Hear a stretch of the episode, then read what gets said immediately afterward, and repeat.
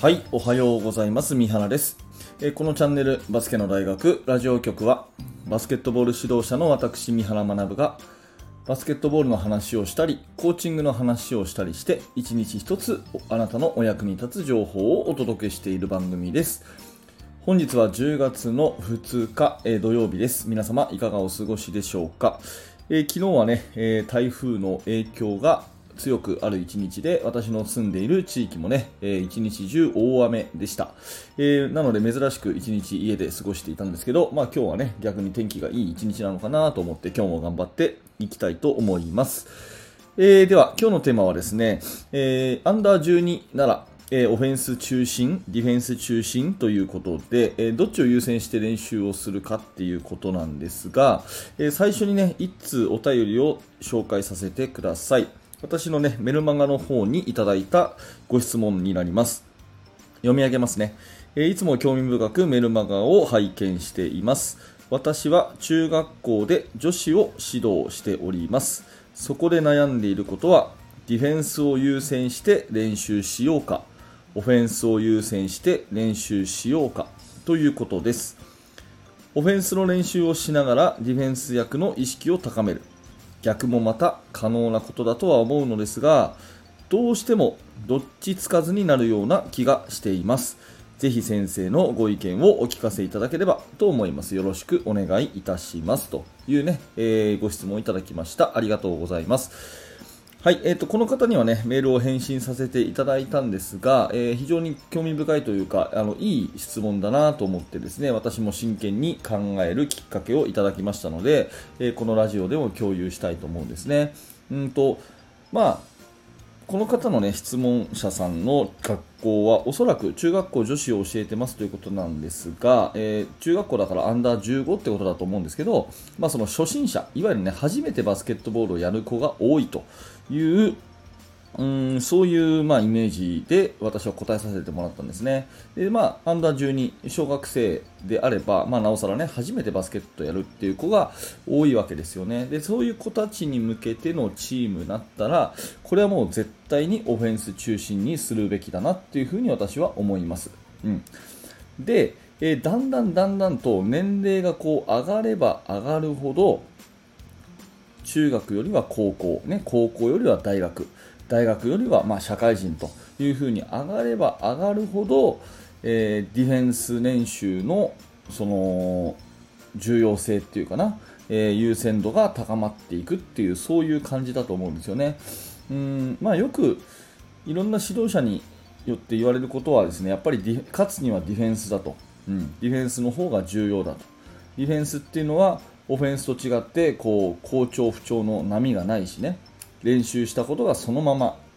試合でこう成果が発揮されやすいと、ね、調子のいい悪いもないし、まあ、信頼できるのはディフェンスだととにかくディフェンスの硬いチームっていうのは勝つんだということで、えー世界の、ね、トップコーチは、え常にディフェンスを重視してるっていう、まあ、そういう話はよく聞くと思うんですよね。でそれはもう全くもってその通りだし、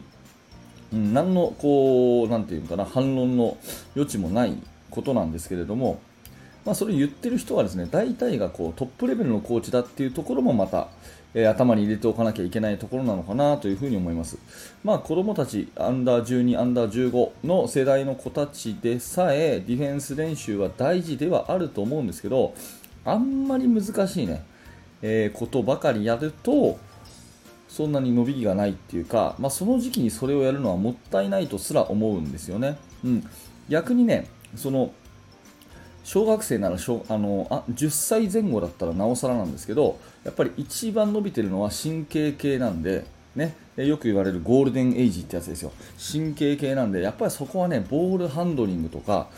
コーディネーショントレーニングコーディネーションっていうのはいわゆるしあの運動神経のトレーニングね、うん、ボールを2つ持ってドリブルをしたりとかなんかそういう、まあ、コーディネーションドリルってありますでしょ？そういうやつをやったりとか、うん、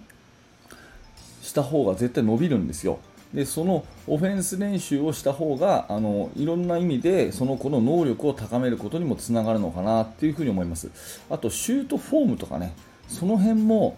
まあ大人になってから直すっていうことももちろんできるんですけど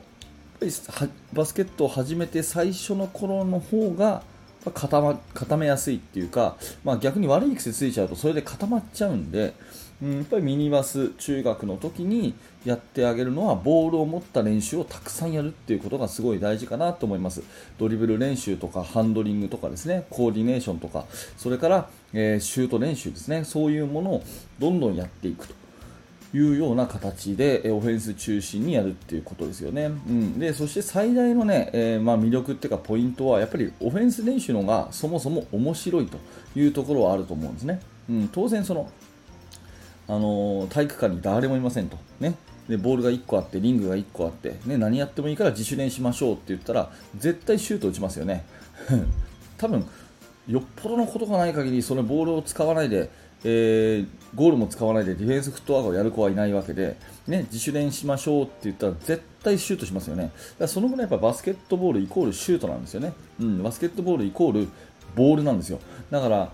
面白さを味わわせてバスケットボールにとにかく大好きにさせるっていう意味からも、うんまあ、ディフェンス練習やっちゃいけないわけじゃないんだけどやりすぎちゃうとまあ、バスケットボールのその一番のね、えー、ボールをリングに入れるっていう一番の醍醐味をですねあんまり味わわせないことになっちゃうんでなるべく小さな頃はその辺をですね考慮しながらオフェンス中心の練習にしていくといいんじゃないかなっていうふに思います、まあ、私はね高校生を教えることがすごく長いんですけれども、まあ、私の立場でいくと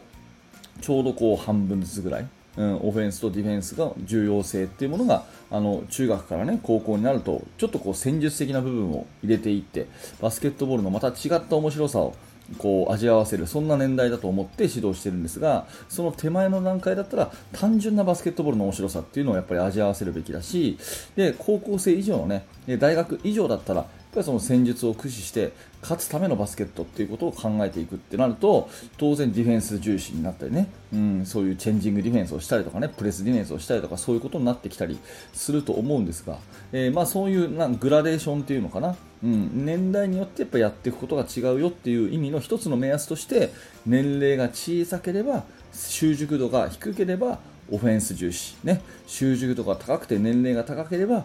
ディフェンス重視っていう、まあ、この1つのグラデーションの考え方は、えー、あの間違ってないというかあのきっとあなたの参考にもなるのかなというふに思っております、えー、まあ、ご質問いただいてね、え、改めて私もこんな考え方を、ね、まとめてみましたので、え質問いただいて感謝しております、ねえあなたはどんなふうに思いますか？もしよかったらコメント欄とかに、ね、書き込んでいただいたりまたお気軽にご質問いただければ、えラジオで取り上げさせていただきたいと思います、え今日のテーマはアンダー12なら、え初心者中心のチームならオフェンス中心、ディフェンス中心ということで、私の結論はオフェンス中心の方がいいじゃないですかというお話です。